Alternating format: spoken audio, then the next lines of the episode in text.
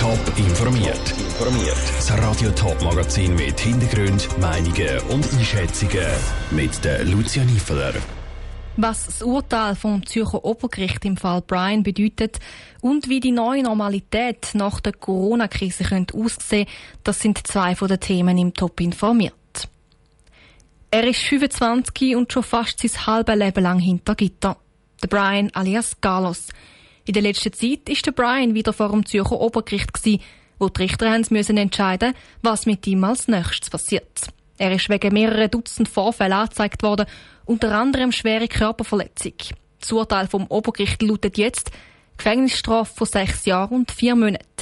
Selin Greising, du hast dir nochmal einen Überblick zum Fall verschafft. Was bedeutet das Urteil jetzt? Sechs Jahre und vier Monate Gefängnis. Mit dem Urteil hat das Zürcher Obergericht das Urteil von der Vorinstanz vom Bezirksgericht Dielsdorf teilweise gekippt. Das hat der Brian zu einer kleinen Verwahrung, also einer Therapie hinter Gitter und einer Freiheitsstrafe verurteilt. Die Staatsanwaltschaft hat vor dem Obergericht aber eine Freiheitsstrafe und eine ordentliche Verwahrung gefordert, also das höchstmögliche Strafmaß.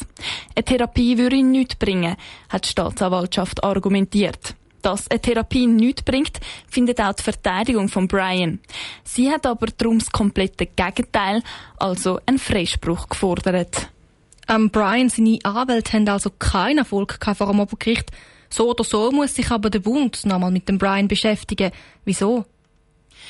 Genau. Also die Verteidigung hat ja einen Freispruch gefordert mit dem Argument, die Isolationshaft von Brian sei Folter. Er ist den ganzen Tag in den Zellen isoliert, bis auf eine Stunde, wo er allein im Hof kann spazieren kann. Die Verteidigung hat einen Sonderberichterstatter von der UNO eingeschaltet. Der hat dann in einer schriftlichen Stellungnahme an Bund gefordert, dass die Haftbedingungen von Brian gelockert werden. Eine Isolationshaft, wie er sie erlebt, dürfte höchstens 15 Tage gehen. Und er ist jetzt schon fast drei Jahre in so einer Haft. Der Bund muss jetzt innerhalb von zwei Monaten Stellung dazu beziehen. Und in der Zwischenzeit ändert sich im Gefängnis etwas für den Brian. Nein, es ändert sich nichts. Er bleibt in der Böschweise in Isolationshaft ohne Kontakt zu den Mithäftlingen. Das Urteil ist aber noch nicht rechtskräftig und könnte noch vor das Bundesgericht weitergezogen werden. Danke, Celine Greising. Wenn das Verfahren einmal rechtskräftig ist, kommt dann schon das Nächste auf den Brian zu. Dort geht es um 30 weitere Angriffe von ihm gegenüber dem Gefängnispersonal. Mehr Informationen rund um den Fall gibt es auf toponline.ch. Mit einer Initiative hat die Stadt Zürcher Juso den ÖV für alle Welle gratis machen. Damit hätten Tram, Zug und Bus sollen attraktiver werden und am Klima hat es auch etwas Gutes sollen tun. Der Stadtrat bremst das Anliegen jetzt aber aus. Er wird die Initiative für ungültig erklären lassen.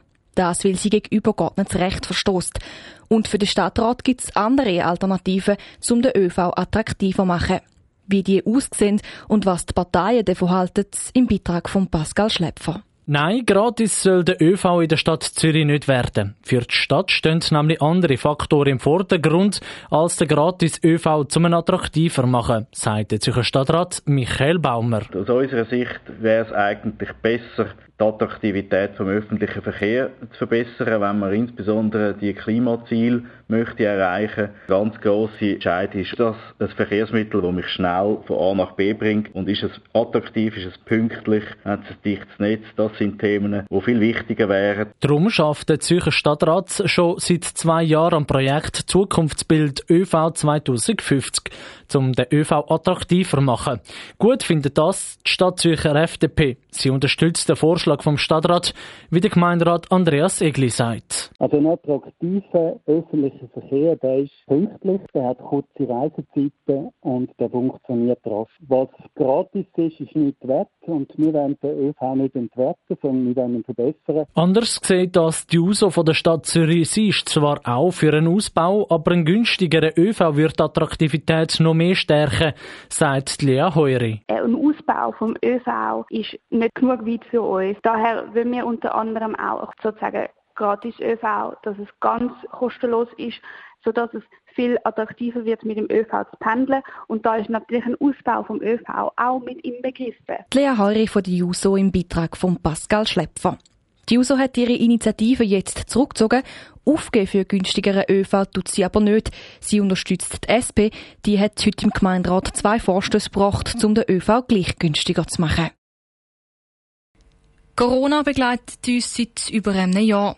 Immer wieder wird darum auch spekuliert, wie die Normalität wird sein, wenn alle Massnahmen gelockert werden und Corona in den Hintergrund rückt. Eine Studie von der Universität St. Gallen hat genau diese Frage untersucht. Was dabei herausgekommen ist, im Beitrag von der Katharina Pace. In der Corona-Krise hat sich die ein oder andere Person neue Sachen angewohnt. Zum Beispiel joggen, weil das Fitness zu war. Die Universität St. Gallen hat sich mit der Frage auseinandergesetzt, was passiert mit den Konsumenten während der Studie und welche Veränderungen bleiben langfristig. Am Anfang der Studie ist etwas klar geworden, sagt Johanna Gollenhofer, Professorin für Marketing.